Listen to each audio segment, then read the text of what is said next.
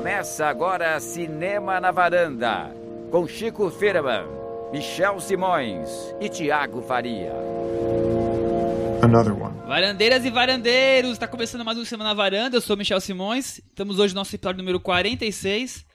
Né, Chico Firman? Estamos aqui hoje com um convidado especialíssimo, já que Thiago Faria está de férias merecidas. É.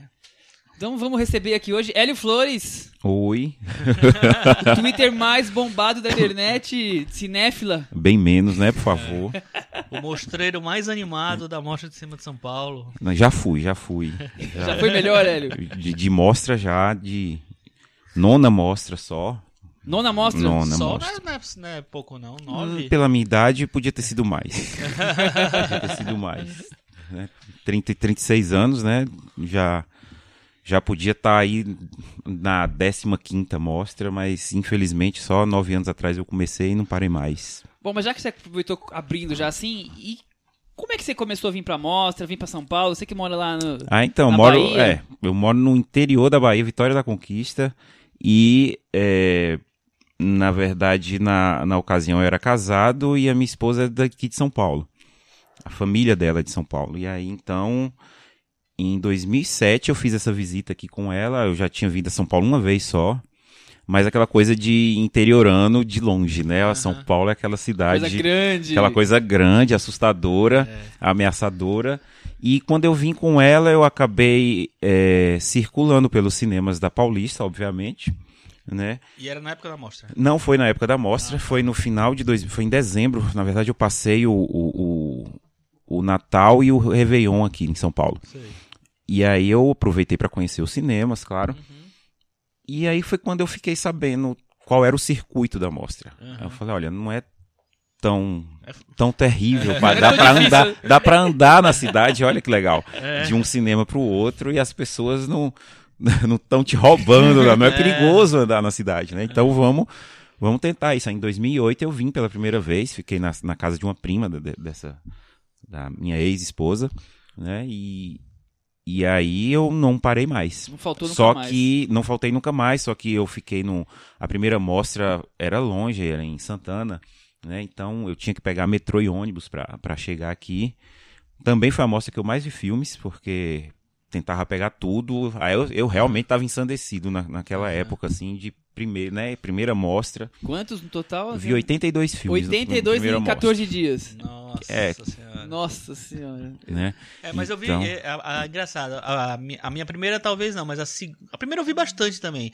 Mas a segunda, que foi, foi o que eu, em 2001, eu tava morando em São José dos Campos. E aí tirei férias e vim pra São Paulo só pra ficar na mostra.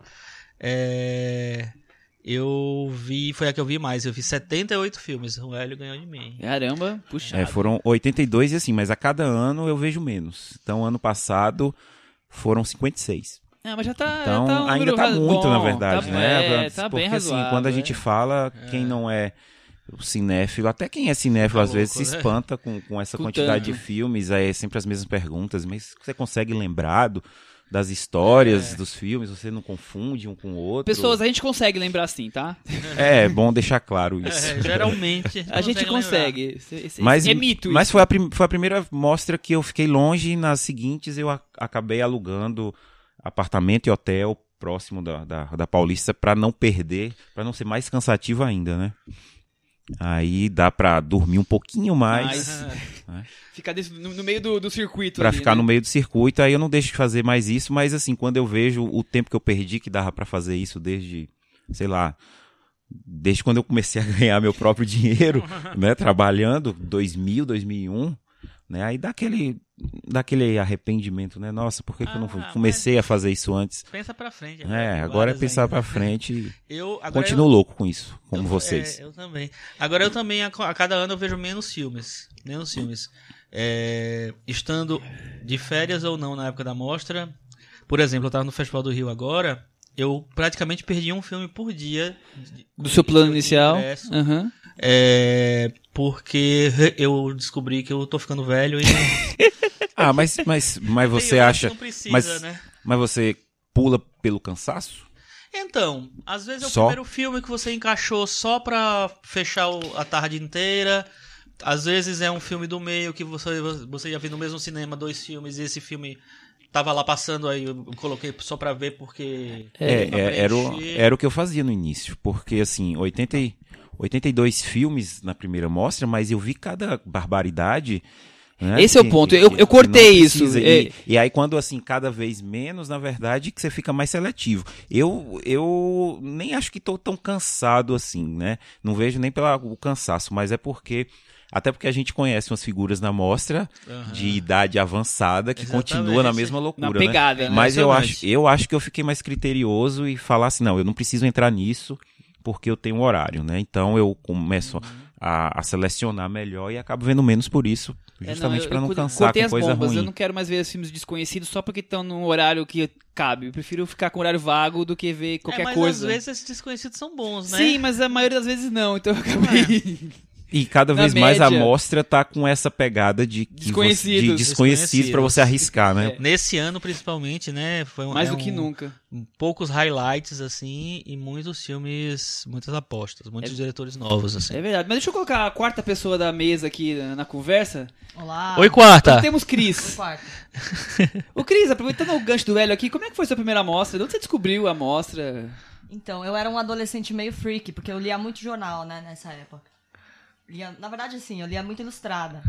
E eu queria... Que era o jornal oficial do, né? É, do, do mostreiro lá. É, exatamente. Eu tava com uns 16 anos. E aí eu descobri que ia passar um filme que era, é praticamente um filme da Disney, né? Que eu já brinco que é o Ken Loach na Disney, que é o Billy Elliot. Falei, pô, preciso ver isso aí. Aí descobri que ia passar num negócio chamado Mostra e tal. Falei, gente, mas e agora? É longe de casa, é lá na Paulista, como é que vamos fazer? Eu não tive dúvida, falei, mãe, me leva nisso aí, pô, precisamos ir. Ela, ela que foi comprar o ingresso, enfim. E aí a gente foi de noite no Cinesesc, que eu nunca tinha ido. E pra mim o mais surpreendente é que assim, quando você vai no teatro, termina, o que, que acontece? As pessoas aplaudem a peça, porque as pessoas estão lá.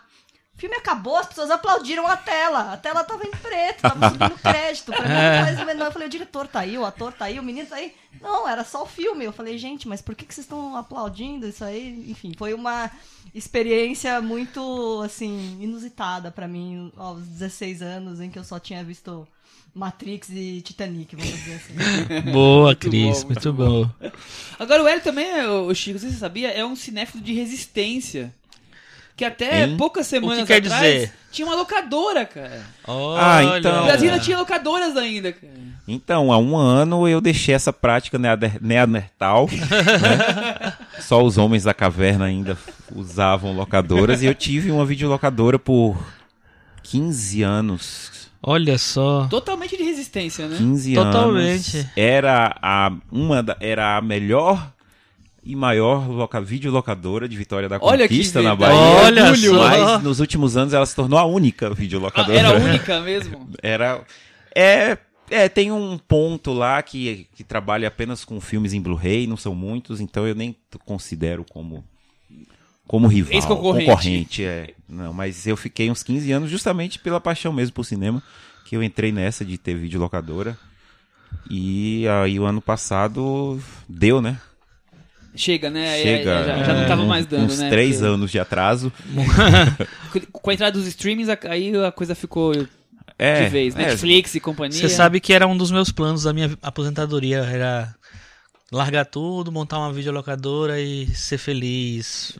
Ah, mas o que eu conheço de cinéfilo que fala, nossa, era, sempre foi meu sonho ter uma videolocadora. Acho que todo cinéfilo passa por isso. Eu É, queria ter uma ser, videolocadora. Até porque eu comprava filmes, às vezes, era pra mim, por mim. Você ia ver. tinha lá, mas você que queria ver. Né? né? Felizmente a cidade permitiu que, que tivesse um acervo de clássicos, de, de prateleiras que separavam por diretores. Legal. Né?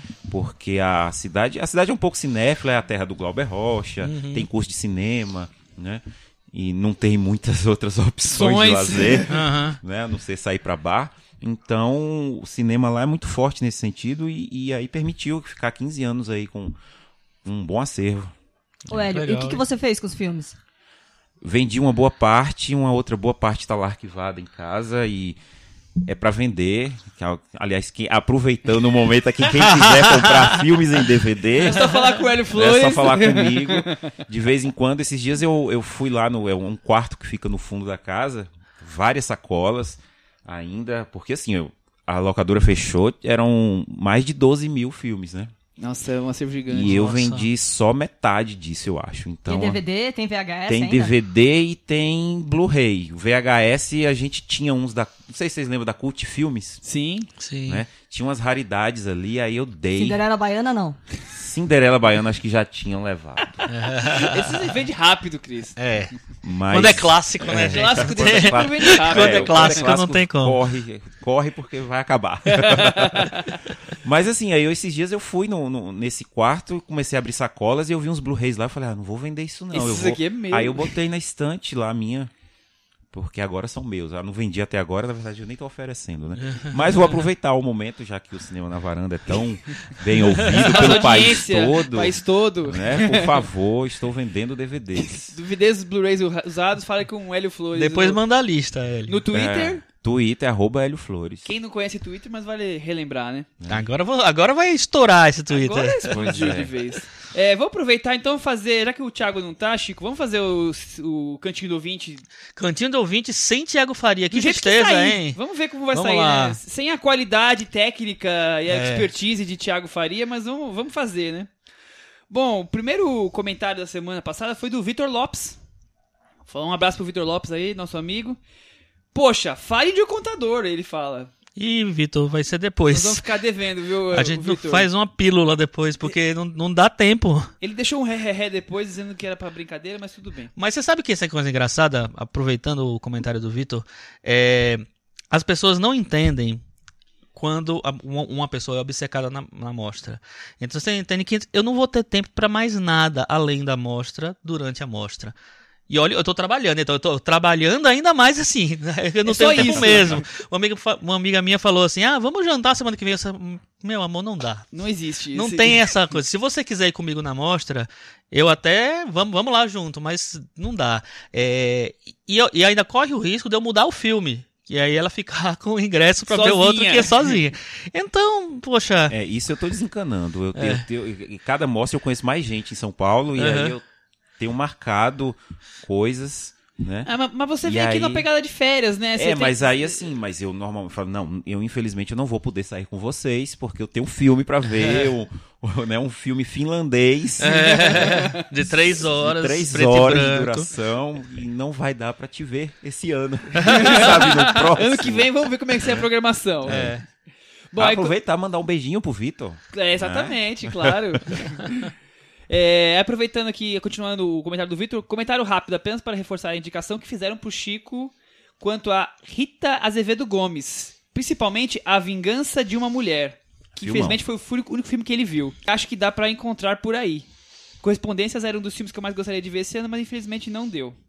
Eu vi, o Michel viu, o Hélio viu também? O Vingança de uma Mulher. Não, Não, Ah, o correspondências. correspondência eu não, não consegui. Mas eu eu a vi, pouquinho. depois a gente fala. Daqui a pouco a gente fala. Vitor. Não vou falar se eu gostei ainda. Bom, aí outro comentário do Clayton Santos. É, ele diz aqui. Ele fez algum comentário sobre alguns filmes, entre eles o Más Notícias para o Sr. Mars, do Dominique Moll, que ele achou um excelente filme, roteiro fantástico, entretanto a fotografia me incomodou. Eu vi, porque eu gosto muito de Lemming, um filme mais antigo dele, e esse eu não gostei, dis- discordo do, do Clayton, não gostei nada desse filme, é uma comédia com o François Damiens, mas eu achei bem nada a ver, assim, bem perdida no, no tempo. É, outro filme que ele assistiu foi Fica Mais Escuro Antes do Amanhecer, do Thiago Luciano, que ele chama de uma ficção científica brasileira fantástica. O Thiago atua também como protagonista, isso me incomoda, porque em certos momentos ele perde o protagonismo. Vocês viram? Não. Não. Esse eu também- deixei porque uns amigos viram e falaram mal. E assim, tem, tem bastante. É, é meio complicado que a primeira sessão de, dos filmes nacionais, às vezes, na mostra, né? Então, assim, você Fica não conhece cheio, nenhum que atrasa, viu, é. E aí você fica, será que eu encaixo esse? Eu normalmente pulo o, o- as primeira. estreias, a primeira sessão, justamente porque sempre tem uma outra coisa que a gente já ouviu falar. E aí eu deixo pra ver no outro dia. E aí alguns amigos viram esse. Eu vi só a imagem, a imagem que, que, que coloca do catálogo da mostra desse filme parece legal, meio assustador. Uns caras de máscara no, num bosque, com, Ah, legal. com- com um corredor sem um fundo bem, assim, visão de terror mesmo. Eu não sei nem se é um filme de. Tá É, falando aí agora, né? Ficção científica, Científica. então, não sei, mas acabei pulando também. Muito bom. Vou- o último comentário que eu vou ler aqui é do Varley Silva. É, fala galera, é, gostei muito de Jovens Loucos e Mais Rebeldes, que a gente comentou também ali na semana passada. Quem não gostaria de passar um dia naquele ambiente merecia uma minissérie de uns 8, 10 episódios. Uma boa trilogia sobre jovens rebeldes, faculdades é a do Cedric Kaplich, que é o Albergue Espanhol, Bonecas Russas e o Enigma Chinês. Eu só gosto do primeiro. Eu também, só gosto do primeiro. E olha que foi, como foi o primeiro que eu vi faz muito tempo, talvez eu não goste, revendo hoje. É, eu mas... só vi o primeiro e não. Bonecas Russas eu acho bem, bem mais fraco do que o primeiro. É, o, o último eu não vi. O último eu acho que é o mais fraco de. Não, o Bonecas Russas acho que é pior. Eu gosto mais do. Mas eu gosto mais do Albergue Espanhol. O resto eu não, não curti muito, não. Mas não deixa de ser filmes interessantes sobre essa questão de, de universidade, cada um morando de outro país e se reencontrando e voltando para casa. É, é, interessante. E dos filmes da mostra, ele disse que assistiu The Handmaiden, do Park Chan-wook, que é o A Criada, né? É isso aí, o Cantinho do Ouvinte. Relembrando, quem quiser mandar comentários pra gente no nosso blog, cinemanavaranda.com, nosso site. Pode entrar também no Facebook, barra Cinema da Varanda, né? Exatamente. é só deixar a mensaginha, lembrando que a primeira a gente sempre lê, o resto a gente faz uma, uma triagem. É. É né? isso aí. Então corram, né? corram. Mandei rapidinho. vamos começar então o nosso papo. Hoje é papo só sobre a mostra. Depois no fim nós vamos ter um Fala Cris especial aqui que ela viu um filme. Uma estreia. Maravilhoso. Maravilhoso. da semana. Que ela falou. É... Primeiro, acho que a gente, como o Thiago tá viajando, ele deixou um áudio, Hélio. Nós vamos ouvir o áudio então agora. E aí depois a gente continua a conversa de acordo com em cima dos comentários do Thiago. Beleza. Olá, varandeiros. Aqui é o Thiago, diretamente das férias, para falar um pouco sobre a mostra de São Paulo, que eu não consegui ver até o final, mas na última semana que antes da viagem eu consegui dar um gás, vi vários filmes é, para fazer aqui um top 5 dos melhores da mostra para o cinema da, na varanda. Sei que o papo aí do balanço deve estar tá muito legal. Infelizmente não vou conseguir participar, não estou conseguindo participar aí na gravação, mas vou tentar deixar o meu recado aqui. Separei cinco destaques da mostra, dei uma trapaceada de leve. Quero, vou começar com uma menção honrosa. A menção honrosa é de um filme que eu não considero um grande filme, mas acho que é bem interessante. É, quero citar de alguma maneira, sei que ele talvez não apareça na, na conversa que vocês estão tendo aí, que é um filme chamado O Segredo da Câmara Escura. Primeiro filme francês de um diretor japonês que eu gosto muito, que é o Kiyoshi Kurosawa. Esse filme ele pretendia fazer primeiro na Inglaterra, por isso ele planejou uma homenagem aos filmes de Casa Mal Assombrada. Depois ele conseguiu fazer na França, então ele juntou essa ideia inicial com algumas referências de novela e vague. O resultado eu acho super curioso, apesar de ter alguns problemas ali de execução, é um pouco desengolçado, várias das ideias não funcionam no, no, resultado, então às vezes parece que é um exercício ali de referências, mas super curioso, vale a pena ver. Vamos ao top 5 então da Mostra de São Paulo. Quinto lugar, para mim, é Beduíno, filme novo do Júlio Bressani, diretor que acompanho há muito tempo. Não acho que seja o melhor filme dele, não acho que está, que esteja entre os melhores filmes dele. Eu acho que ele tem duas obras-primas, que são Matou a Família e Foi ao Cinema e filme de amor. É, só que o Beduíno é um dos filmes mais concisos dele. É um filme que ele consegue levar para a tela sem muitas digressões essa ideia de fazer, de criar uma realidade paralela que é possível no cinema, onde vive esse casal principal de protagonistas. Uma realidade que onde a arte se faz exuberante, com várias referências, que o diretor levou acho que 14 anos para para montar é, no final esse quebra-cabeça. Esse é o quinto lugar beduíno do Júlio Bressani. Quarto lugar foi uma surpresa para mim, um filme chamado Porto. É o primeiro filme de ficção, primeiro longa de ficção do crítico, de um crítico chamado Gabe Klinger, que nasceu no Brasil, radicado nos Estados Unidos. É um primeiro longa de ficção, então tem muitas referências ali que estão aparentes no filme. Tem muito do Cassavetes, até na trilha jazzística. Tem Richard Linklater no relacionamento do casal de protagonistas. O que eu acho mais legal no filme é como ele mostra que o cinema é capaz de ampliar um pequeno momento, uma noite na vida desse casal e ir encontrando atalhos dentro desse momento, transformando em uma narrativa circular, mas ao mesmo tempo com várias possibilidades dentro dela. A estrutura do filme é muito interessante. Quarto lugar, então, Porto, do Gabe Klinger. Em terceiro lugar, eu ultrapassei um pouquinho, juntei dois filmes do Marco Bellocchio, que é o diretor italiano que está sendo homenageado nessa edição da mostra. Sangue do Meu Sangue e Belos Sonhos são os filmes mais recentes dele. Dois filmes bem diferentes na temática. Sangue do Meu, do Meu Sangue, um filme mais sobre religião. Belos Sonhos, sobre essa é, influência enorme da figura materna na cultura italiana. Os dois são filmes que mostram como o diretor ainda trata com um olhar intenso, um olhar muito pessoal de grandes temas que são muito importantes para a vida italiana. Ele faz isso como ninguém. São dois filmes muito fortes que têm um peso e que transmitem essa, esse olhar para esses grandes temas de uma maneira poderosa. Sangue do Meu Sangue e Belos Sonhos. É, segundo lugar, é um filme que eu estava aguardando muito. Não acho que seja um filme tão extraordinário quanto eu esperava, só que é um filme muito bom. Patterson, do Jim Jarmusch. É, é um filme que tem uma falsa simplicidade. Muitas pessoas é, desprezaram ou, ou subestimaram o filme por elementos superficiais dele mas é, eu acho que vale uma revisão pela maneira como ele mostra essa poesia que existe no cotidiano e como ele leva essa poesia modernista, que é tão raro de ver no cinema, como ele transforma isso numa narrativa super é, cristalina. E também fala um pouco sobre como essa poesia modernista se transforma na cultura hip hop e está ali embrenhada na vida de personagens que vivem na cidade de Peterson. Muito legal como ele mostra a cidade, muito bom como ele vê aqueles personagens e como ele discute se a arte seria uma fuga para esses personagens de um cotidiano que é repetitivo e maçante, ou se a arte seria justamente uma maneira de aprender o que existe de belo nesse mesmo cotidiano, ou seriam as duas coisas. Muito bom filme, vale ser revisto, ser tratado de, sem, sem, sem tanto foco no, no que existe dessas afetações mais superficiais que são típicas do estilo do Jim Jarmusch. Peterson, segundo lugar. E o primeiro lugar é um filme que a gente já comentou na semana passada, El, do Paul Verhoeven. Eu acho que é o grande filme da mostra. Difícil com, competir com ele. É, não, tá, não é o meu filme preferido do ano, só que é um filme que cresce cada vez que eu lembro nele, dele e é um filme que eu pretendo rever. Então é isso, gente. Esse foi meu top 5 da Mostra de São Paulo. Bom papo aí para vocês na varanda e até mais.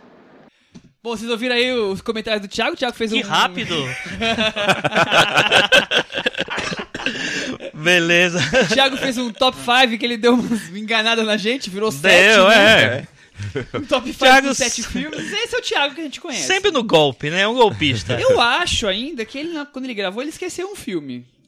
Ah, Que é? Eu, eu acho, mas depois eu vou tirar essa dúvida com ele e, e confirmo. Como sempre, né? Ele sempre esquece um filme Eu e descobre que- quando a gente fala. um filme que ele gostou ali que ele não, não incluiu, mas a gente vai falar dele aqui hoje e tudo Sabe bem. que o Thiago foi uma das primeiras pessoas que eu, que eu vi em mostra aqui, Ah, é? né? Que, que eu conheci. E depois ele sumiu das mostras, né? E sumiu do podcast bem no que eu vou no dia que participar. você vem, é um absurdo. Eu só, eu só não acho que é pessoal porque ele que veio falar comigo, fiquei até emocionado no dia. Não, acho que foi o primeiro dia de mostra, ele reconheceu minha mochila, né? De longe. A mochila mais famosa do Né? Brasil. Olha só. Pois é, e aí veio falar, mas se ele não tivesse vindo falar comigo, eu ia achar que ele até saiu da cidade pra não me ver. Pra não te convidar. Nem no podcast dele. E detalhe, Thiago, o Hélio pegou a sua cadeira, tá? É. E foi sem querer, foi, Foi intuitivo. Intuitivamente. Intuitivo, isso, isso, espontâneo e inerente. Tá? Então, eu acho que há algo aí que a gente podia explorar, Thiago. Aqui, porque até a sua cadeira eu peguei. Thiago, é, fica, fica aí garantido Fica que o Hélio dica. tá querendo re- reaproximar-se da amizade, tá? Que você tá querendo se afastar dele, coitado. Eu achei que o Thiago é, fez uma coisa, depois eu conversarei com ele pessoalmente, mas ele fez uma coisa que eu não gosto muito. Ele, ele para defender o filme que ele, que ele defendeu no coisa, ele disse assim, ah, porque as pessoas apontaram isso, apontaram aquilo. Não, Quando você vai defender, você defende porque as qualidades do filme, não porque as pessoas falaram o contrário. E ele, ele falou isso do Patterson, que é um filme que eu não gostei tanto assim. Acho que ele mandou um recado Somos- pra você. Eu acho que foi dois. pra mim Foi direto, recadinho hein? pra você em direto. Você também não gostou tanto, velho? Também não gostei, não. Vamos falar de Patterson então, de cara? vamos, vamos de Patterson, Ah, então. Começou a, a conversa. Você gostou, Tiago? Michel. Tiago, eu- Michel. Tiago, onde você está? Tá nas Europa. o Nas. Europa.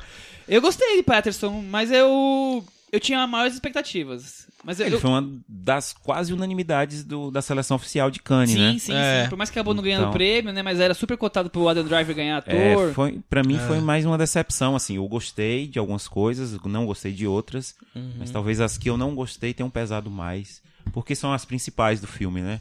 A, a, a cafonice de... de- a- acho que teve até uma brincadeira no, no Facebook, que é a gente elogiando o cachorro por uma, por uma coisa que o cachorro, o Marvin, Ah, faz. é, que exatamente. é o melhor personagem do filme, justamente por algo que ele faz que alguns, algumas pessoas que não gostaram do filme estavam pedindo desde o início. Encarecidamente. Só quem viu vai, vai saber do que se trata. É, vejam. O- ele não tem, não tem data pra estrear ainda, mas vejam, depois vocês comentam. Cris, você gostou do que o cachorro fez com o Patterson, coitado? Olha, na- no começo eu nem entendi. Falei, gente, mas o que, que aconteceu? Aí na hora que eu me dei conta, eu falei, nossa, que maravilhoso. Eu também. Eu acho que é um problema bem, bem grande isso no filme. Porque o. o- Um filme sobre poesia, né? Sobre um poeta, assim. Em que a poesia não funciona tanto, né? Então vamos tentar contextualizar um pouco. O filme do Jim Jarmusch é um filme de uma cidade pequena. O personagem Patterson é o mesmo nome da cidade, então ele já E é, carrega o nome, e é o mesmo nome de um livro de poesias. também. É. Então ele já carrega assim uma coisa que não é individual dele, né? Ele já não consegue ser ele sozinho no mundo, porque a cidade que ele mora é um livro da cidade, todo tem o mesmo nome. Não, e tem o nome dele na, na rua, lá onde chega na estação, de, de onde sai o É, trem. ele que é um motorista. dirija. Ele é o Adam Driver. É, ele é o Adam Driver, Ele é, um verdade. motorista de ônibus. Tem- Tem mais essa coisa, driver, ônibus. Fa- Aí falando do da vida real do ator e não personagem. E aí ele, ele tem aquela vidinha pacata, né? Vai lá, trabalha, vem pra casa, encontra aquela mulher dele que é louca por ser artista, mas não, não tem aparentemente grandes talentos. Então ela tenta música, tenta pintura, tenta culinária, tenta de tudo, mas ela não, não tem grande foco, né? E aí ele tem aquela vidinha de trabalha, vai pra casa, janta, vai levar o cachorro pra passear. E o- onde que é o grande ponto individualista dele que ele consegue se diferenciar ou, ou ter uma, uma liberdade? É no livrinho dele, onde ele escreve poesias. Que aí a maioria das pessoas não achou essas poesias tão bonitas assim, no- as, as que, ele, que ele tá ali construindo, porque ele vai construindo ao longo do filme, né? Você. Ele, ele lê, aí ele volta, ele relê a mesma, mesma poesia, você percebe que ele tá ali na construção, apaga, corta, então ele tá ali.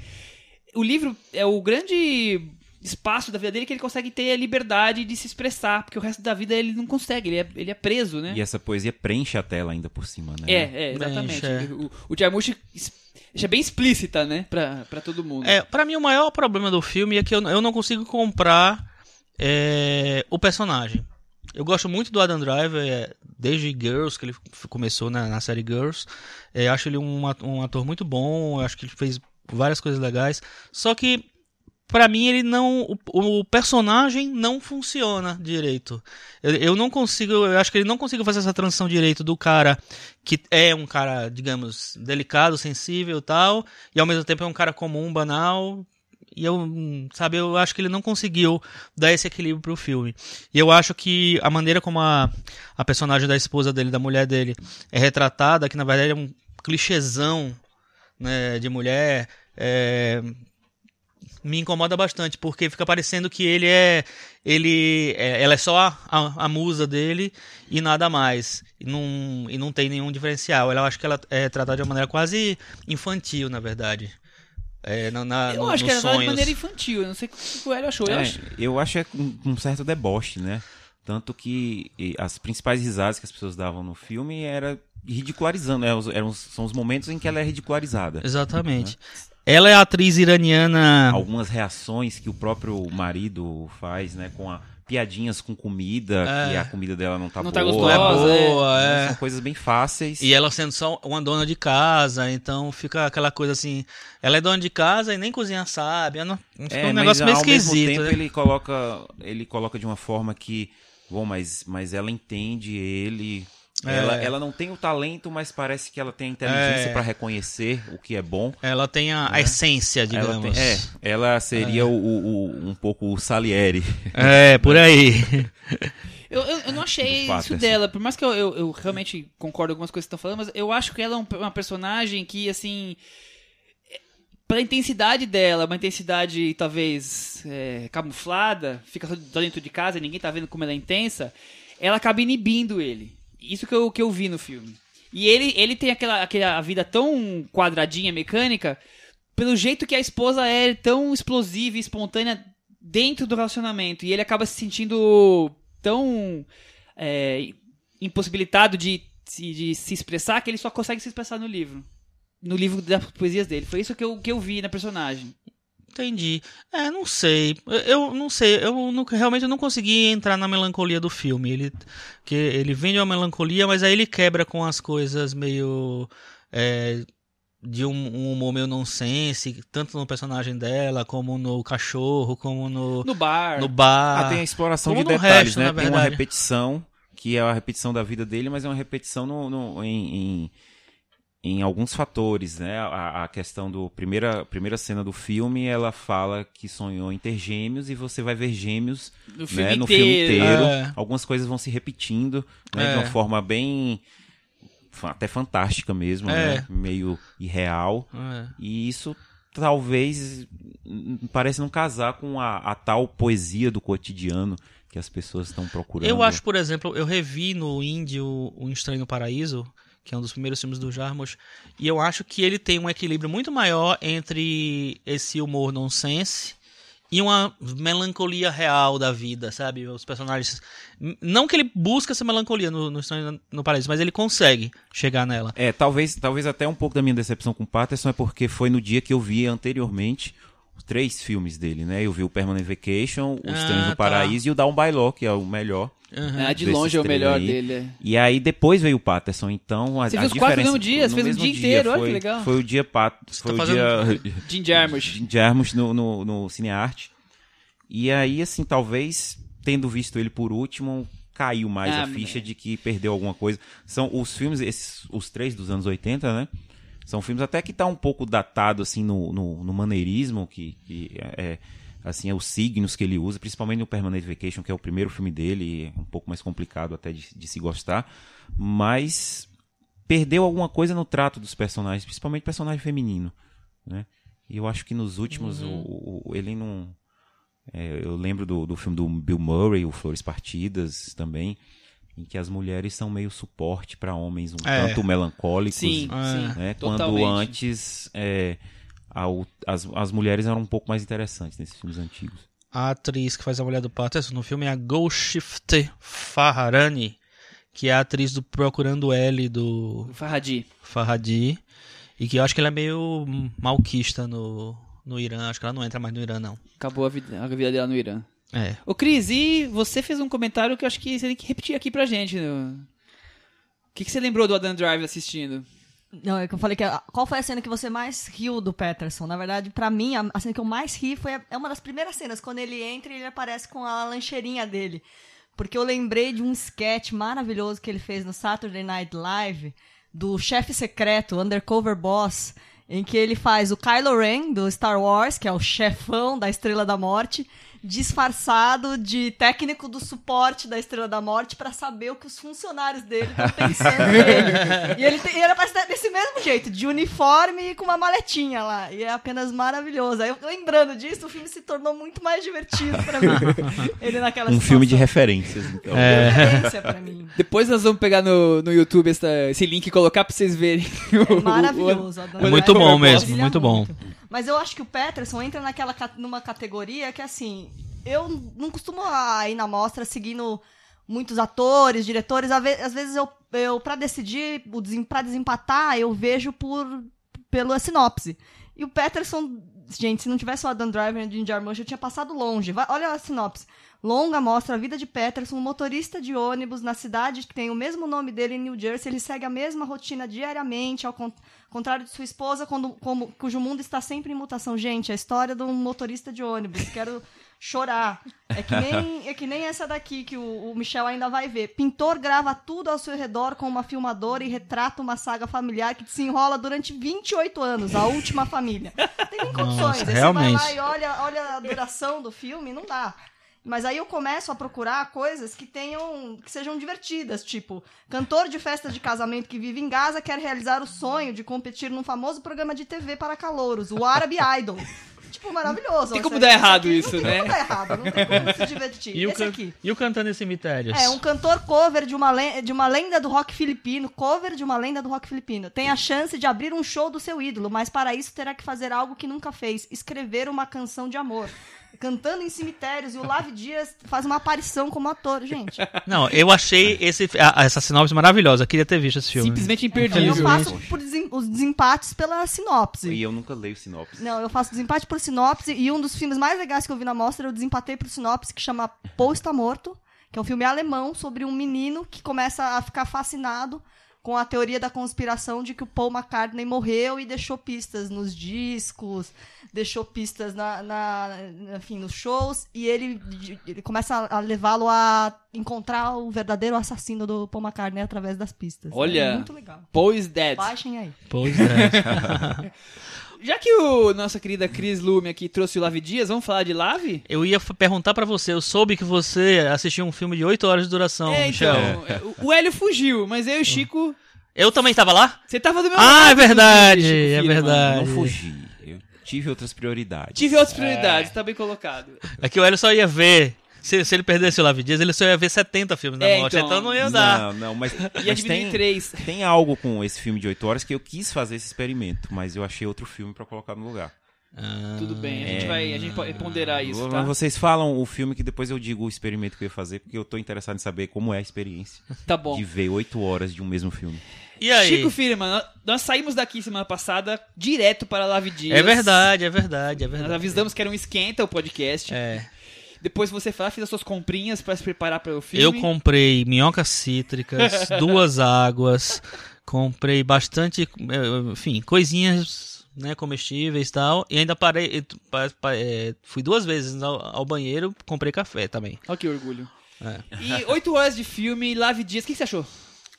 Eu gostei bastante do filme. É um filme, é um filme que acontece mais na segunda metade, na verdade, né?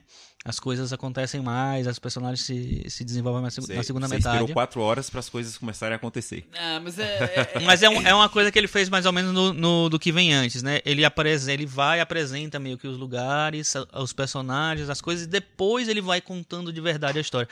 Ele lança né, as, primeiras, co- as, é, as primeiras impressões do, dos personagens e do que está acontecendo, mas depois ele vai ser uma coisa sensorial, né? Primeiro. Não, é, é impressionante como ele consegue criar um, um documento histórico sobre a- aquele período ali, né? Eu acho que ele vai além.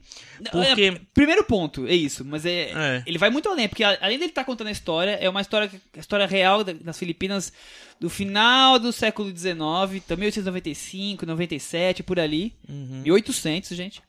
É, sobre a guerra civil entre os revolucionários filipinos e a Os dominantes, dominantes espanhol. espanhóis que, do- que tinham colonizado Espanhóis. as Filipinas. É. É, o filme é.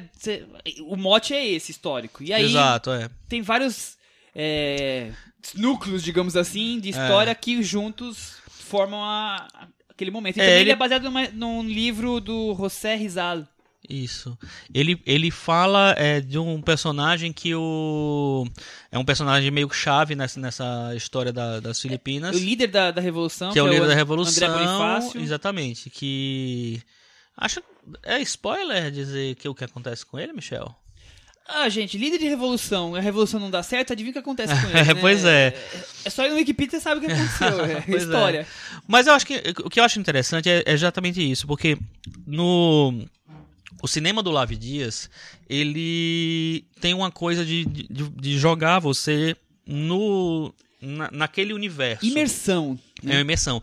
Que não é só uma imersão porque o filme tem oito horas, mas como, como ele, ele aproveita esse tempo, como ele acha que é necessário fazer pegar esse tempo para criar um, um, um, estabelecer um universo e, e fazer você é, entrar naquilo ali.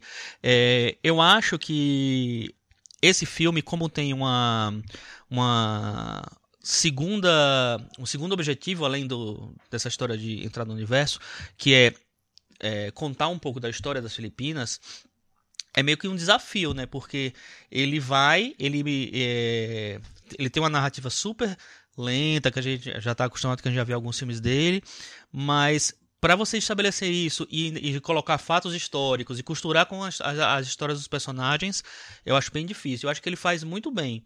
É, no final, em que ele filosofa um pouco sobre o que é ser filipino, é, por que é que é, o, o, o, povo filipino nunca teve chance de, de ter uma, uma é, identidade real, particular tal.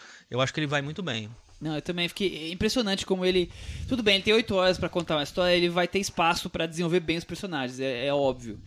Mas é o que você falou, a, a maneira como ele você, deixa você tão enraizado naquela história Uhum. Você fica tão identificado com aquilo que aqueles personagens passam a ser como se tivesse estudado a história da Filipina desde criança. E é interessante porque eu vi quatro filmes do Love Dias até hoje. Não é, não é muita coisa que ele já fez bastante. Mas os filmes são todos diferentes entre si. Apesar de todos serem de uma terem uma duração bem grande assim, o o que eu vi no Festival do Rio mais recentemente foi A Mulher que Se Foi, é o menor, tem 3 horas e 43 minutos. O primeiro filme dele tem 1 hora e 40, eu assisti. Então, mas. então, eu vi o Norte, que tem 4 horas e pouco, do que vem antes tem 5 horas e pouco, esse daí tem 3 horas e pouco, e o, e o Canção tem 8 horas e tanto. É, e é interessante porque o Norte, ele meio que é uma adaptação livre do Dostoiévski. Então tem um, uma, uma, uma base diferente, não é um, um, roteiro original totalmente dele. O do que vem antes é um roteiro original, tem um pouco de política também, mas é muito sobre o, o cotidiano de uma vila, né, em uma cidade. É, o a mulher que se foi acompanha uma mulher que passou 20 anos na prisão, e tá, ou 30, e está saindo agora. E, o, e esse daqui tem, uma, tem um fato histórico, tem uma coisa histórica para contar. Então todos eles têm aspectos diferentes, é, e ele consegue é, moldurar tudo nessa, nessa na maneira como ele constrói é, a narrativa dele. É interessante. E, e tem uma etiqueta aí para sobreviver às 8 horas? Tem estratégia de guerra? Então, é engraçado porque. Acontece tanta coisa que é. não, não, você não percebe. Tem filme de duas horas que você sente que demora mais do que esse filme dele. Mas, por exemplo, esse filme foi exibido sem intervalo. Sem intervalo. Sem intervalo. Isso é uma exigência do diretor. Isso. É, o Love Dias ele, ele, ele pede para não ser exibido com intervalo, mas ele fala assim: ó, você tá livre. Se você quiser levantar e tomar um café, fazer seu xixi, dar uma volta, espairecer, pode ir. Não, é Vai lá. Eu soube que teve gente que fez assim viu um pedaço, se programou para ir um outro dia na mostra para ver o outro pedaço? É isso. É eu, não, eu não sei. Eu, eu depois que, que, que é, eu ouvi essa ideia, eu pensei assim, pô, eu podia ter feito isso, né? Porque aí eu via uns outros filmes que eu queria ver também que eu não conseguia encaixar. Mas eu acho que a experiência real é essa, né, ah, né? De ver eu, inteiro. Eu tinha curiosidade de saber como ia acabar, eu não queria sair dali, não. pois é. Não, enfim, eu, eu fui ao banheiro duas vezes, né? Saí, saí duas vezes, peguei um café e tal, mas não foi um, um sacrifício eu grande para mim. Eu um minuto e meio, eu fui voando. É, você foi bem rápido. Você foi bem rápido. Porque eu não queria perder nada, nada. Assim, porque ele, ele consegue contar a parte histórica, ele tem religião, ele tem até a primeira sessão de cinema na, nas Filipinas. É verdade, ele exibe, é faz verdade. uma brincadeira ali com os é burgueses. Bem legal, é. Tem, é muito rico, assim. E ele tem Gregória de Jesus. Gregória de Jesus. Que era praticamente uma, uma celebridade nas Filipinas, que todo mundo que aparece, todo personagem que. Oh, Gregória de Jesus! É, ela é a esposa do, do grande do... revolucionário que, que tá desaparecido e é. o filme inteiro é. A maior parte do filme é a Gregória de Jesus e um grupinho nas florestas tentando encontrar ele vivo ou morto, digamos assim. É, de detalhe também que, assim, o Lavo Dias, filmes de 9 horas, de 11 horas, né, que é o maior de todos. Uhum. E, assim, esse que passou no Rio tem quase quatro horas, foi exibido em Veneza. E esse que vocês viram aqui Berlim. tem oito horas em Berlim no mesmo ano. Ele e fez os, dois filmes. E os dois ganharam prêmios. E os dois ganharam prêmios É. e os dois filmes juntos dão quase 12 horas de duração. Exatamente. Num ano só. Como ele ainda grava, teve um né? curta. Ele fez um curta esse ano, acho que Aham. de 20 minutos. Curta mesmo, não é o curta, Curta, de 3 horas. curta, né? Curta, curta, 16 minutos ou 19. E eu soube um- um acho que o ator do, do- desse filme está aqui na, em São Paulo. Sim, esteve, Joel, alguma veio, coisa. né? E um amigo entrevistou e disse que levou 24 dias para fazer esse filme. É, porque imagina que ele trabalha com. com- não não fica re, refil- fazendo a mesma mesmo take várias vezes. Os takes são muito longos, as pessoas já têm o, o discurso preparado e. Vai, vai, vai que vai, né? Tipo, vai no primeiro. É, eu não sei. imagino como eu você não sei o método vezes. dele se ele se ele ensaia muito ou se ele simplesmente é, é, aceita o improviso, a- adapta as coisas que aparecem no, no momento, mas assim, como os takes são muito longos, então imagino que ele aproveite tudo que filma. É, e engraçado que no começo do filme tem muitos, muitos números musicais, vamos dizer assim, né? Porque tem, sempre tem um acampamento em- um revolucionário lá e que tem uma mulher que tá cantando e ele vai e mostra a música inteira. Então, só aí já vão uns 3, 4 minutos, entendeu? Vai preenchendo. Vai preenchendo as 8 horas e 5 minutos que ele fez questão de fazer. Pra quem não sabe, o nome do filme é Canção para um Doloroso Mistério. É. É. E aí, Hélio, mais alguma coisa que você gostou? Vai, vamos, vamos falar de coisa que o Hélio gostou. O que que eu gostei? Bom, eu gosto, vocês já falaram no, no podcast passado, assim como o Thiago, talvez. Não é o meu preferido, ju- por conta de um filme nacional que eu fiz altas recomendações no Twitter, né? E, e que foi o Martírio, né? Que passou ontem pela última vez na mostra. Então quem viu, viu. Quem não Quem viu, não espera a viu, refrescagem espera um ou estrear. Tomara que passe. É, eu não sei o que, que fazem, vão fazer. Com, é um filme de 2 horas e 40, isso às vezes limita né, a- as possibilidades Estrear comercialmente. É um filme de- é, E assim, seria o nosso cabra marcado para morrer do- dos índios. olha. né? Esse filme eu acho que é o único obrigatório. Eu gosto de falar que filme não é obrigatório, a gente vê porque quer. Claro, sempre. Mas. né? Mas esse é obrigatório por, por tratar é, de, é, da questão indígena de uma forma tão incrível quanto o Coutinho fez no- nos seus documentários. Inclusive o, próprio diretor, que eu, se não me engano é Vicente Carelli, Vincent Carelli, é. É. né? Ele ele faz um tratamento tipo o cabra marcado para morrer mesmo, a narração dele, até a voz lembra um pouco do Coutinho. Ele é mas- francês, né? Itali- é italiano, né? Acho.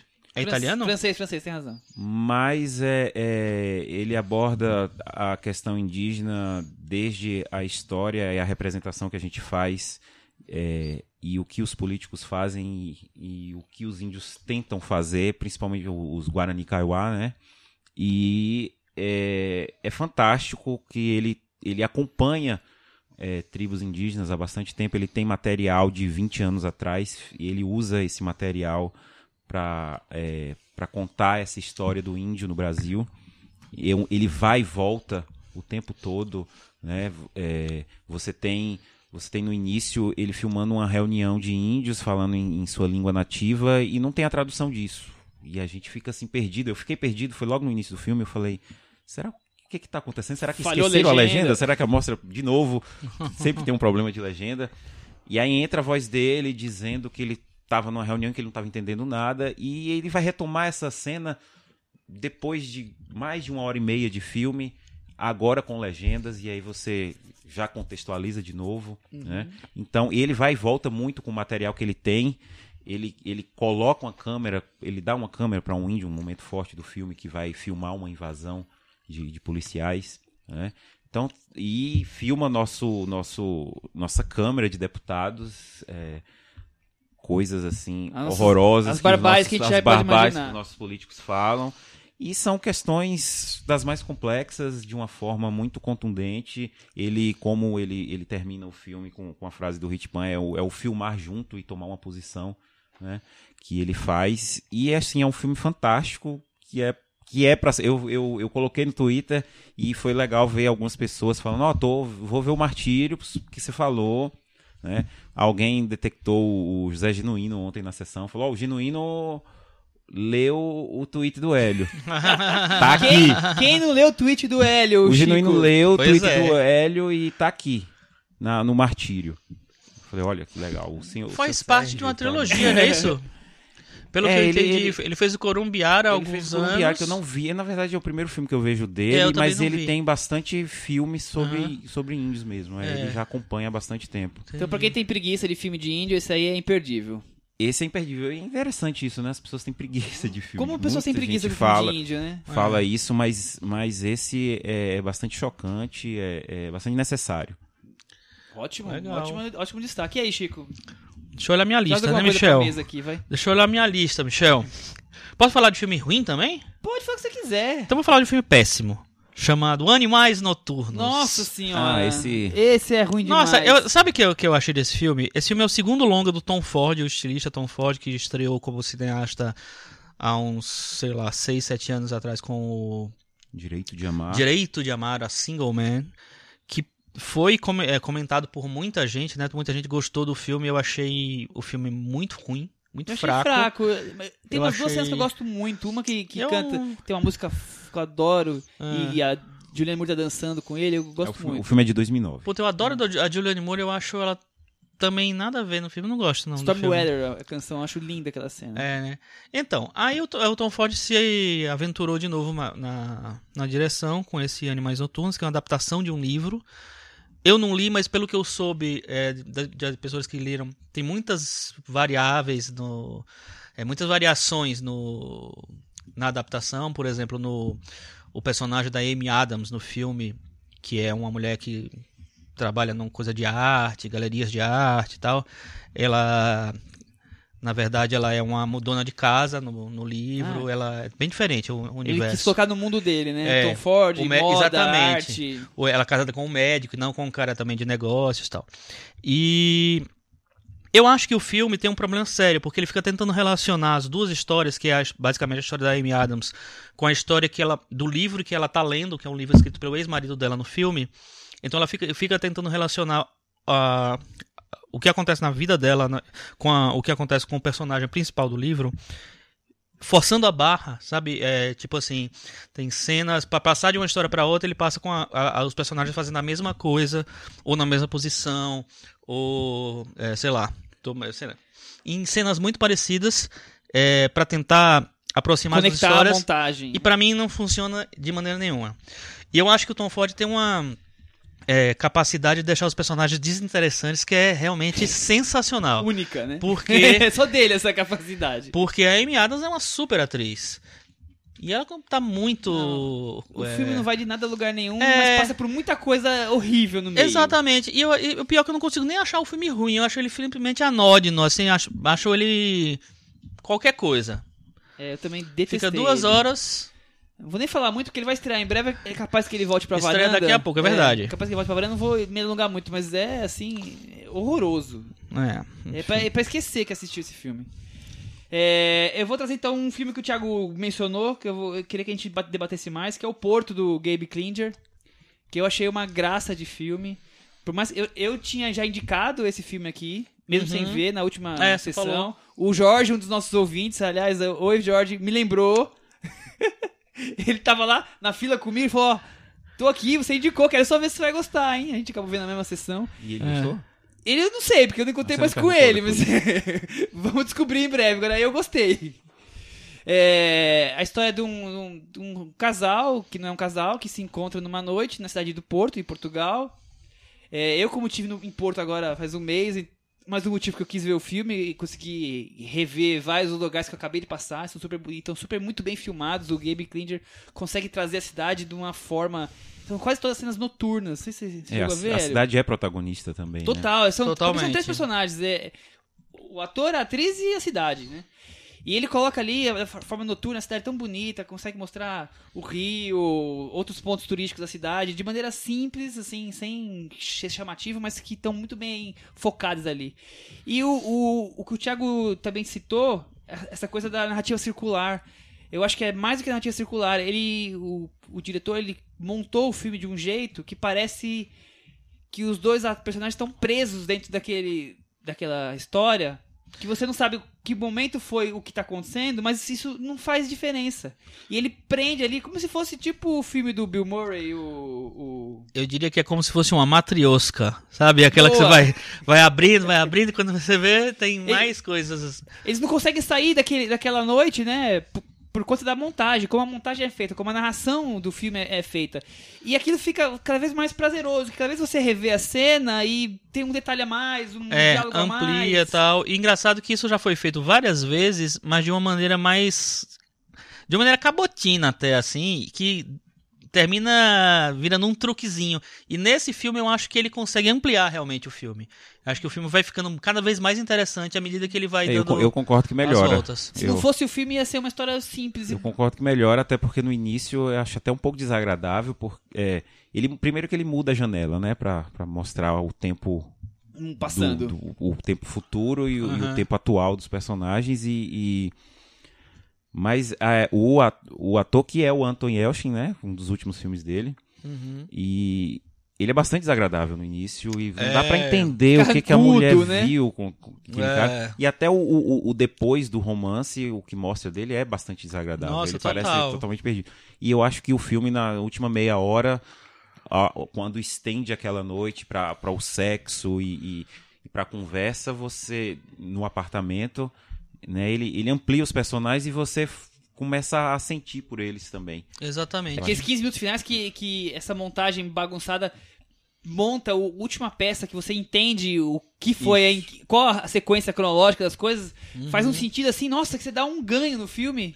E faz exatamente isso que, É. que o Hélio falou. O personagem dele é tão carrancudo fora da- do encontro com ela que quando encaixa tudo você entende aquele personagem.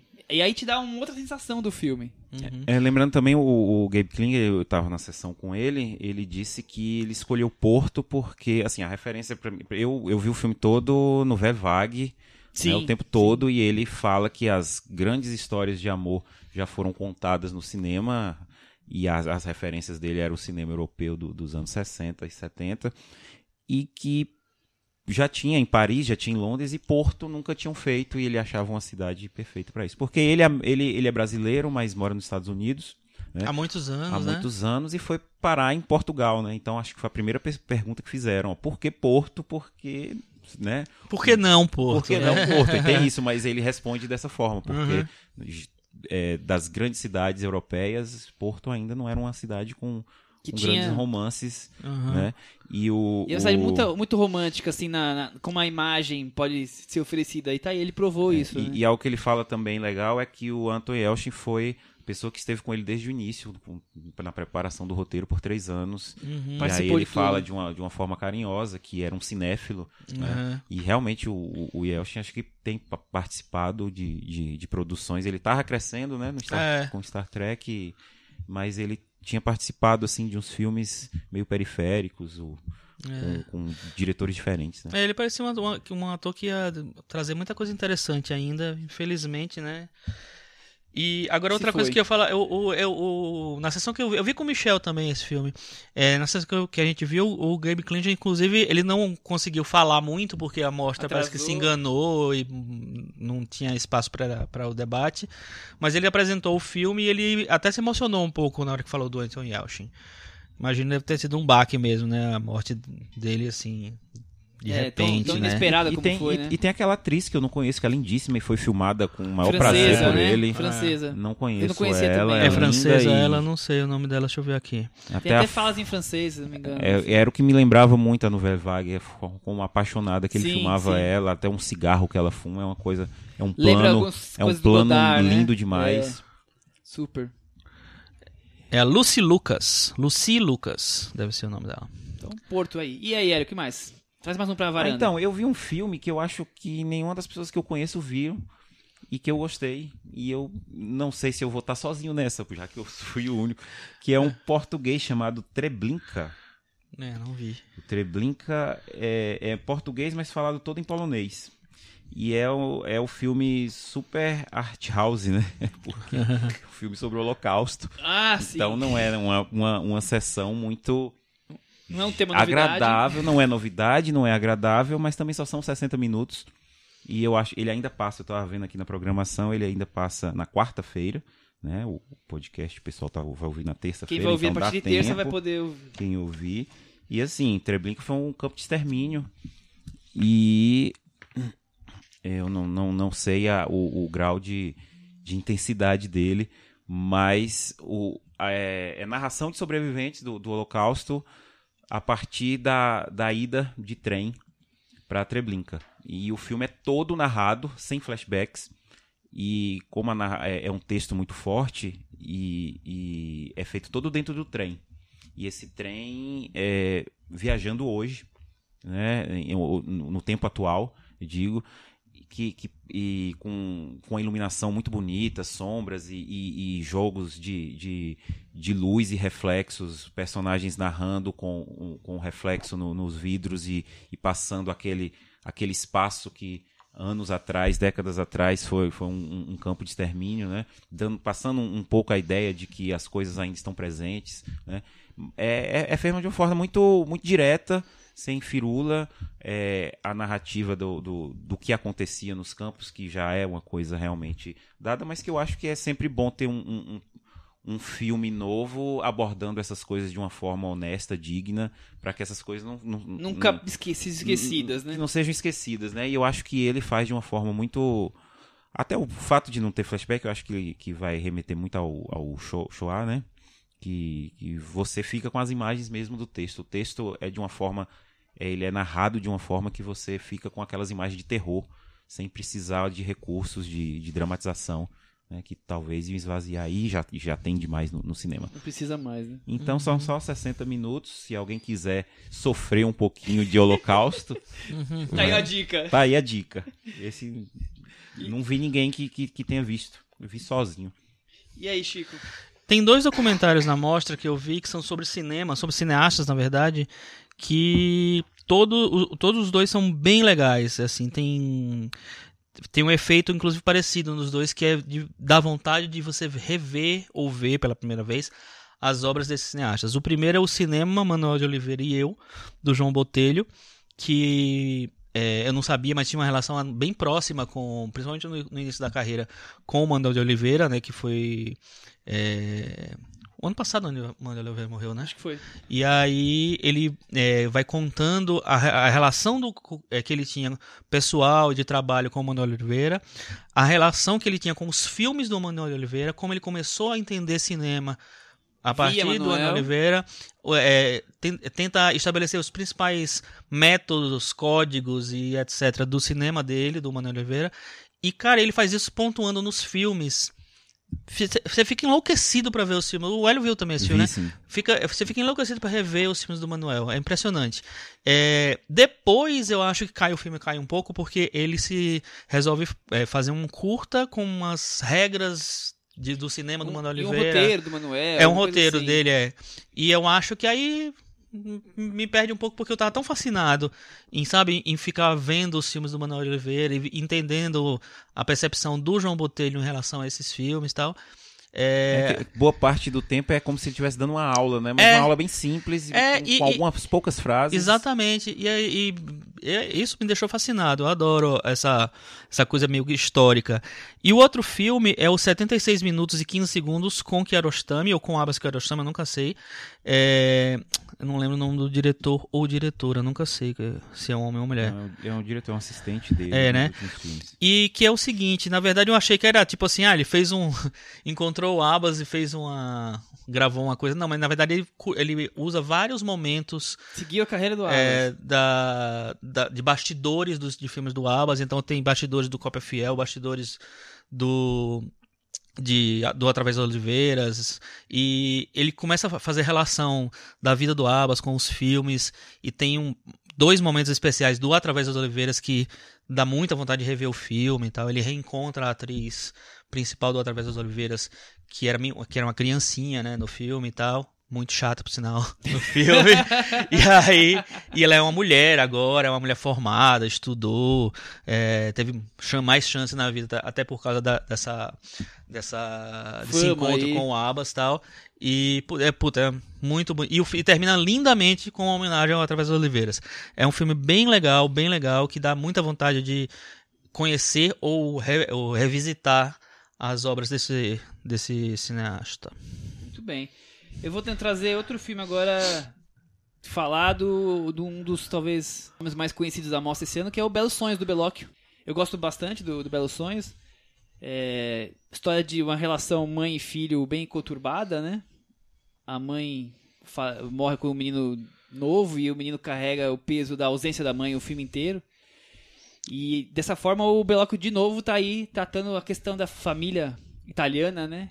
Com aquela mão pesada que o Belloc usa, com aqueles temas importantes. Eu não acho mão pesada, não. Eu, eu, uma pesada não, não no mau sentido. Eu entendi o que você quer dizer, mas eu acho que né, uma pesada parece que é, que é mal dirigido. Não, não, é bom. Então, a gente usa mal pesada pra formas diferentes. Eu, eu acho ele com aquela coisa de trabalhar sempre com temas muito fortes, né? E, e filmes é assim. bem italianíssimo, É, né? Vem de uma tradição do exatamente. Ele é quase violento, talvez, né? Ele, ele não, não, não são filmes que você não consegue passar assim, ah, que filme. hum, Ah, água sim. sem água. Água, sem açúcar. É, então.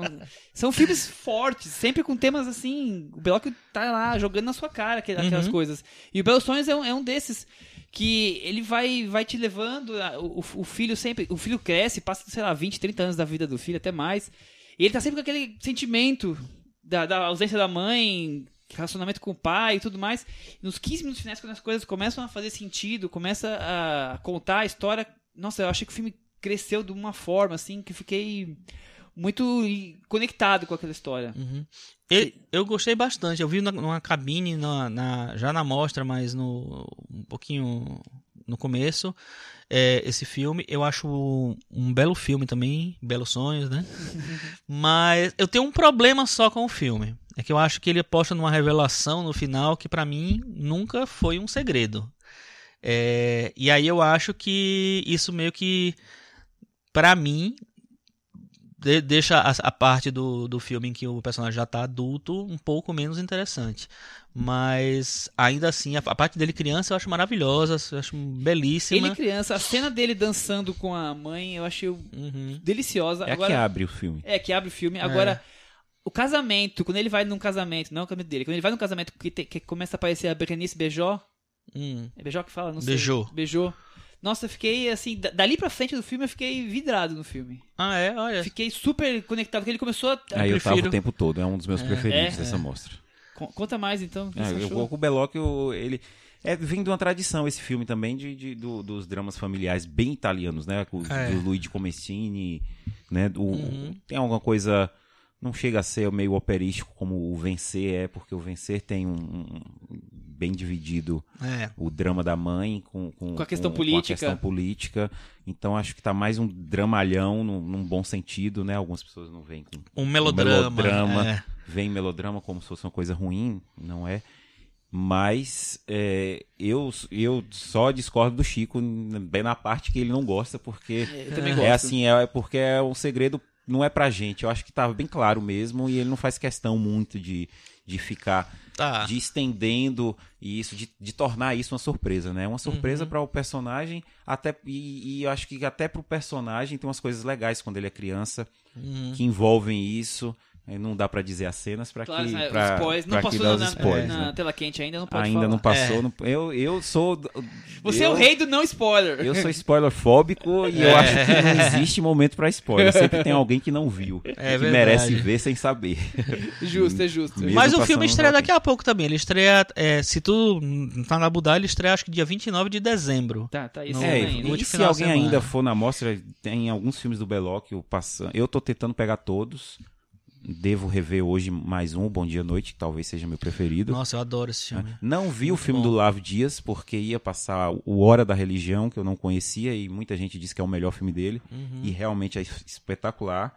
Mas você achou o melhor? Película. Então, eu vou rever hoje o Bom Dia Noite pra confirmar. Ah, tá. Eu revi o Vencer e gostei mais ainda dessa Nossa, vez. eu adoro esse filme também. né?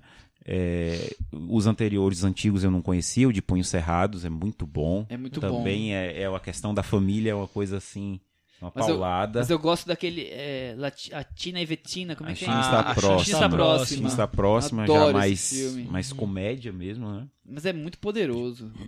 É. Enfim, é, é um cineasta que. é, eu, eu, eu não falei, mas eu, a mostra.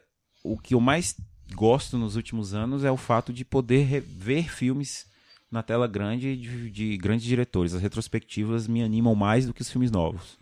né? E a do Belocchio é o, o grande momento da mostra para mim tem sido ele. Tenho- filmes do Bellocchio. o- e tá sendo em película, né? Você ainda tem que não é só uma nostalgia. Você vê o filme, eu não sei se vocês viram algo em película, né? Os dele estão em película. O, o, o Quarto Homem do Verhoeven também passou em película. E a textura do filme é uma outra coisa, não é um- só uma questão de nostalgia, não. Então, quando tá, tá passando uma película, eu vou diferente. correndo pra ver que a, a sensação é outra. É verdade, é diferente. E aí, Chico, última rodada de filmes? Será? Última? É, né? Tá na hora. é, deixa eu ver. Como eu só tenho um, eu vou falar então do que eu mais gosto entre eles. Que é justamente. Quem foi que falou? O Vitor. Vitor? O Vitor Lopes. É, que é o correspondente da Rita Azevedo Gomes, que é, eu vi agora na. Acho que foi na última sessão que ele passou, né? Que foi sexta-feira. Eu acho que é o filme que o Thiago esqueceu. Ah, que ele gostou tá. bem, não colocou, eu acho que ele esqueceu. É. Mas ele não falou tão empolgado, não sei. Talvez talvez não, não seja top 5, mas ele gostou bastante também. E é um filme que é interessante porque, assim, já tinham me recomendado o cinema dela, eu falei da última edição isso, né? Sim. E eu terminei não conseguindo ver, eu até achei uns filmes, mas não consegui ver nada ainda. E aí fui ver esse filme pela expectativa, por tudo, consegui encaixar, tirei um filme que eu queria ver e tal, aquela coisa de mostra, né? É uma loucura. E, e fui lá. E aí, começando a ver o filme, é interessante, porque na verdade é uma troca de cartas o filme, né? É, entre São dois, dois poetas, dois poetas. É, portugueses que Um- trocam cartas entre os anos 50 e 70, Isso- um deles no exílio, Um deles está no exílio, inclusive bo- boa parte do exílio no Brasil. na, ditadura, na ditadura militar lá da... De Portugal, ele veio para o. Brasil, que logo depois se Teve na ditadura militar. É, e eu acho incrível porque, assim, Que pé frio, hein? É, um ele é filme, azarado, viu? é um É filme ele que, que... a gente não tá sabendo. É um filme que é interessante porque ela consegue, ela tenta ilustrar né, as, ca- as cartas, a, leit- a leitura das cartas, com das mais diversas maneiras. Quando ela encena, eu acho interessante, acho um jogo assim. Quando ela busca imagens para ilustrar as coisas, eu acho bem mais interessante porque ela não tem uma visão óbvia de mostrar, de, de ilustrar o que está sendo lido ali. E eu ela consegue traduzir, eu acho bem legal isso. E é um filme que eu tava gostando desde o começo, mas assim, gostando médio e tal. E é um filme que eu acho que ele vai crescendo, principalmente da- da- na segunda metade, eu acho que ele vai crescendo tanto nos diálogos, a- a- as- os, os textos ficam mais interessantes, ficam melhores, é, ficam mais é, bem-humorados e, e também ao mesmo tempo mais melancólicos. E eu acho tão bonito ali, eu fiquei tão, comecei a ficar tão vidrado é, em como ela constrói o filme que se tornou hoje o meu filme favorito da Ó, mostra. Favorito. É o, o filme vai passando e o tempo vai passando ao longo do filme, né? As cartas começam a ficar com mais com teor político ou mais íntimas de nós mesmos, que começamos a conhecer aqueles personagens. Acho que talvez seja esse o segredo. Você come... Com a troca de cartas, você começa a conhecer já da, a mãe, o, ele que mudou, começou a trabalhar não sei aonde, mudou de país, não sei o quê. Você começa a ficar mais mais próximo daqueles personagens, aí a coisa começa a ficar mais rica. E tem a questão política que está sempre envolvida, tem a questão da poesia, a questão da amizade entre eles, que eles são homens, são casados, cada um com seus pares. E tem a, a- a- mantém a amizade ali por cartas ao longo de 20 anos, né? É um filme muito poderoso. É, tem uma poesia fantástica do Jorge de Sena, né? Que é o Jorge de Sena e a Sofia de Mello. é, Sofia de Mello. É, o nome dela, é- o nome dela é enorme. É um nome em inglês. E aí, o. E tem uma fantástica da poesia dele, em que ele inclui uns palavrões, umas coisas ali. Cara, e é um texto tão maravilhoso que ele é, fecha de uma maneira tão incrível que eu fiquei realmente apaixonado pelo filme ali. Muito bom. Ô, Hélio, eh, tem um filme que a gente não pode deixar de falar. Se ele é bom ou se é ruim, eu vou descobrir daqui a pouco. Nascimento de uma Nação. O filme ganhou Sanders. Desde janeiro era favoritaço pra ganhar o Oscar já do, de 2017. Aí depois tá naufragando por uma questão pessoal do diretor. Fala aí pra gente. É eu falar do filme? Do filme, do Nate Parker, do que você achou, qualquer coisa. Tá, é, é, ele. Você ele- viu o filme? Vi o filme. Tinha que ver, né? Porque é o- é o. Um deixou de ser o destaques. filme do, do momento, mas ele entra naquela polêmica extra cinema, né? É. Ele já era favorito ao Oscar porque o Oscar se viu na obrigação do ano que vem de premiar negros, né? O cinema feito O Oscar por No So negros. White ano que vem. É, isso. exatamente. Not so high. Então, ele já era o candidato perfeito para isso. E aí veio a outra polêmica com que aí fica aquela coisa, né? Será quem foi que desencavou isso de que É. o diretor do filme tem uma acusação de estupro de 20 anos atrás e que isso acabou com o afundou filme, né? filme, né? É, por mais que ele e ele fala justamente de, de estupro também, né? É, mas é também sempre do ponto de vista masculino. Não sei se isso virou uma questão, porque eu acabei não lendo ainda. Eu não leio antes As polêmicas. a- a- é, todas. as coisas sobre os filmes que eu ainda vou ver e depois ainda não tive tempo por conta da mostra. Mas não é um filme assim tão bom. É um filme que, na verdade, eu, eu não me decepcionei. Eu vi algumas pessoas falando mal do filme. Eu vi as pessoas aplaudindo, que são justamente as pessoas que, que buscam aspectos políticos extra-filme vão, vão gostar porque acham que é um filme necessário. Para isso de filme necessário, eu diria que há dois esse ano com temática parecida, muito mais importantes e que devem ser vistos, que é a 13 terceira emenda da Ava DuVernay. Que tá no Netflix. Que tá no Netflix, já podem assistir e o documentário OJ Made in America do, do ESPN, que são sete horas e meia, quase um filme do Lavo Dias. Na ESPN passa em cinco episódios, então dá pra é, ser... é porque é uma hora e meia é, cada. Dá pra ver então cada dá um. sete horas e meia. Mas é poderosíssimo, eu é, adoro. E, e ele faz essa relação do, da história do OJ com a história do racismo na América, que acaba sendo de muito mais relevância do que o nascimento de uma nação, que, que tem lá seus problemas de, de estrutura, de, de de tentativa de criar um herói ou, ou talvez um Marte e fica no meio do caminho. Tem coisas interessantes do fato da religião ser usada, né? E Mas- mas eu, ele- eu acho até um filme melhor que o 12 anos de escravidão. Eu não acho melhor, eu acho que ele carrega demais no Eu também melodrama. não acho. Mas assim, Porque o 12 anos de escravidão eu acho que tem umas, umas sequências bem sujas no sentido de, de querer é, trazer um choque Sim, e trazer tem. uma catarse que talvez não fosse o ideal, do, do meu ponto de vista. É, né? mas eu acho que o, o Nascimento da Nação tem, tem mais sequências que. que... é, eu também achei. É, é, eu E acho que as sequências O uso ali- da música nessas sequências es- especiais aí É, ele incomodam. um- um- um- assim, é um dramão cartilha, mesmo. cartilha de dramão. É, é bem cartilha, mas eu- ele tem algo. Eu não sei se é a fotografia do filme que me chama a atenção por, por às vezes registrar o personagem de uma forma heróica ou Marte.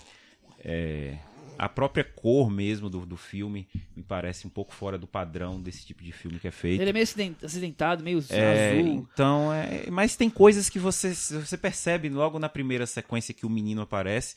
Você sabe que aquela cena vai se repetir quando ele é adulto, sabe? Tá na Tá, cara. É. né? tá, tá, um, tá um tanto bem no automático. Eu acabei não decepcionando porque eu acho que é- entregou exatamente o que eu imaginava.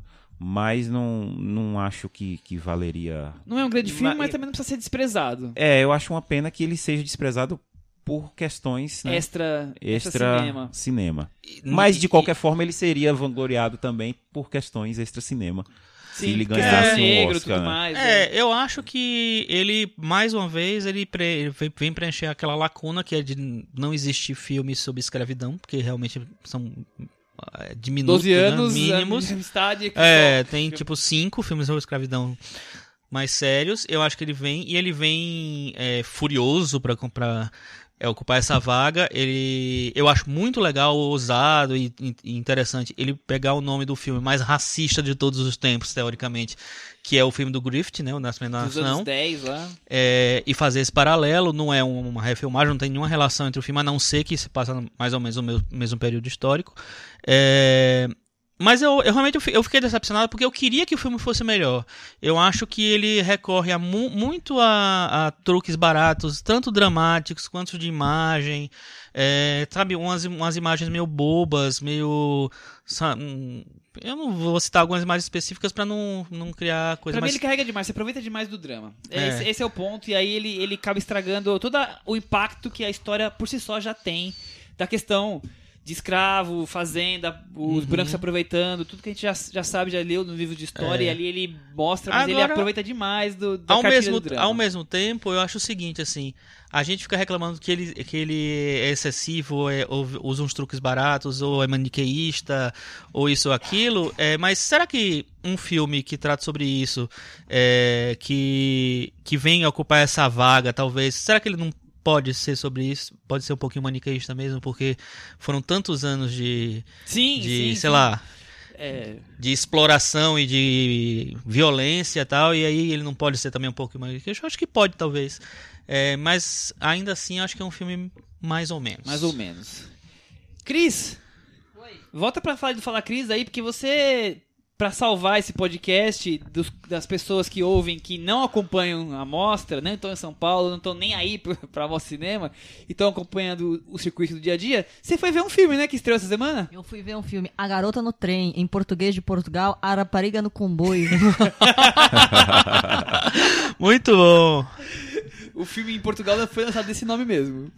É, Esse é o livro, verdadeiro né? comboio do medo, né? Esse é o verdadeiro comboio do medo. O, é, o filme é baseado num livro de 2015 da, da britânica Paula Hawkins, que foi assim um fenômeno. Best-seller. Best-seller, acho que é considerado um dos livros de ficção adulta, de thriller adulto mais vendidos da história, 15 milhões de cópias. Nossa, pelo sério? menos. É um super um blockbuster em livro.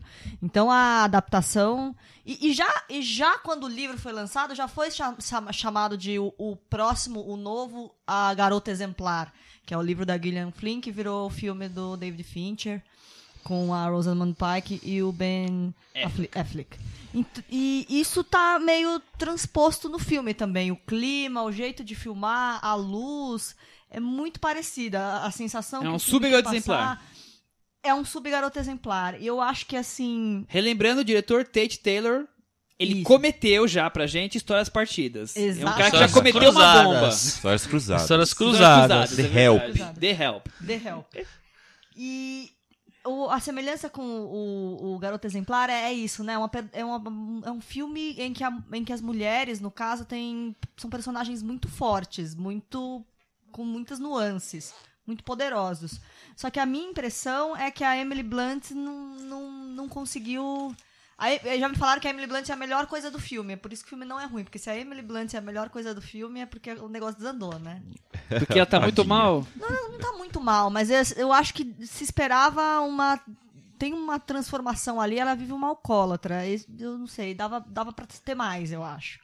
E uma coisa, uma curiosidade, ela interpreta uma mulher que tem problema pra engravidar. Ela tava grávida durante o filme. Então, eu não sei. como- será que isso afeta, né? Um pouco? Será que. Até parece que até o diretor não ficou muito feliz Afeta a de saber. Ela- cabeça, ela, ela, né? ela escondeu isso do diretor durante muito tempo, só o Justin Theroux, que é o, Olha o coadjuvante sabia.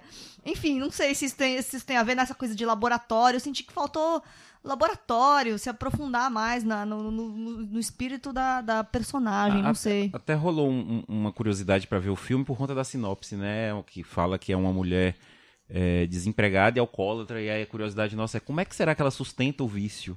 Né, já que ela é desempregada, as pessoas estavam querendo ver o filme por conta disso. Dá entender, dá a entender que ela recebe uma pensão do Ah, tá. ex-marido. Ah, vive o ex-marido, então, pra pagar a bebedeira É. dela. É isso. Mas de fato, a, a história do livro é muito interessante e é isso que é- carrega um pouco, que ajuda a carregar um pouco o filme. Mas você descobre, e acho que isso não acontece no livro, mas você descobre o desenrolar ali na, na metadinha, você já descobriu e você fala, ah, então. É isso. Acabou a brincadeira e tal. Mas, mas aí, por fim, o que eu posso dizer é que tem, pelo menos tem uma. Como é que, como é que eu posso dizer? Tem uma- um presentinho pros fãs do Friends. Porque a personagem da Emily Blunt chama Rachel. E ela encontra uma personagem da Lisa Kudrow, que é a Marta. E a Lisa Kudrow vira e fala: Rachel, faz milhões de anos que não te vejo. Muito felizes com isso. Muito bom. Cris sempre com suas. a sua cultura pop pululando. Sagaz, cultura pop Né? sagaz e Chris Lume. Ô, Michel, eu tô atrasado, preciso ir embora. Reco- Então, eu preciso fazer. Não, preciso fazer o meu top 5.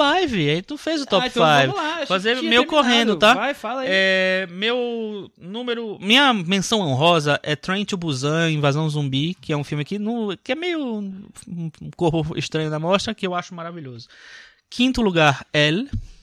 Quarto lugar, O Dia Mais Feliz da Vida de Oli Mack. Que nós falamos semana passada. É, o Michel tinha visto, depois eu falo outro dia. Tre- Terceiro lugar, depois da, da Tempestade do Coreeda. Segundo lugar, o filme do Lavo Dias, Canção para um Mistério Doloroso. E meu primeiro lugar é Correspondências da Rida Azevedo Gomes. Muito bem, você tem top 5, velho? É, então, é, não vale as retrospectivas, né? Claro. Não, não vale a retrospectiva. Tá, mas retrospectiva, só confirmando, os melhores filmes da mostra estão lá. Mas meu número 5, poxa, eu, eu provavelmente vou esquecer algo. Ah, Enquanto o L tá montando a dele, a minha é Belos Dias em quinto, Porto em quarto, Correspondências em terceiro, Canção para Doloroso Belos Mistério Sonhos. e El. Belos Sonhos. Belos sonhos. Belos Sonhos. Michel. Eu tô, tô todo Belos errado hoje. Sonhos, por favor. É, o meu talvez seja, eu talvez vou, vai esquecer alguma coisa aí, que é o Ignorante quinto, Treblinka em quarto, Belos Sonhos em terceiro, L em segundo e Martírio em primeiro. Ó, Martírio. Recomendadíssimo, Chris Lume. Bom, então é isso. Queria agradecer a presença do Hélio. Brigadão por você ter vindo aqui. Valeu, obrigado. E assim, emocionado com o convite. É um prazer tê-lo e aqui. eu espero que o Cinema na Varanda ah, comece a alcançar novos rumos, a ponto de que de uma próxima eu seja convidado assim, vocês pagando a minha passagem pra vir pra varanda. né? Tomara que a gente chegue Passe nesse ponto executivo. já. É, de- pass- passagem é, executivo, a hospedagem até, né? Eu acho que o Cinema na Varanda até lá vai conseguir um arrecadar, Arrecadar fundos. fundos para isso. Bom, pra manter a tradição, vou deixar uma recomendação aqui no final. Dia 4 pinga aí no Netflix a série mais cara da história da Netflix, que é o The Crown, do criação do Peter Morgan, baseada na vida, vida e obra de Elizabeth II. Bisa vai ficar brava aí, porque é no estilo A Rainha. Ele vai tentar mostrar os bastidores de como foi a coroação, o casamento dela com o Duque de Edimburgo. Já sei que você é obrigado a assistir isso aí, Hélio. Vai ser. Cris vai me obrigar. Boa sorte, viu? Muitos, me muitos conta. milhões de, de, de euros e dólares e libras investidas, vai ser puro luxo. Então, obrigado por todo mundo que tá ouvindo aqui a gente. Lembre-se de falar com a gente no Facebook, no, no site, no Twitter, compartilhar, indicar para amigos do nosso podcast e até semana que vem. Tchau. Tchau, obrigado.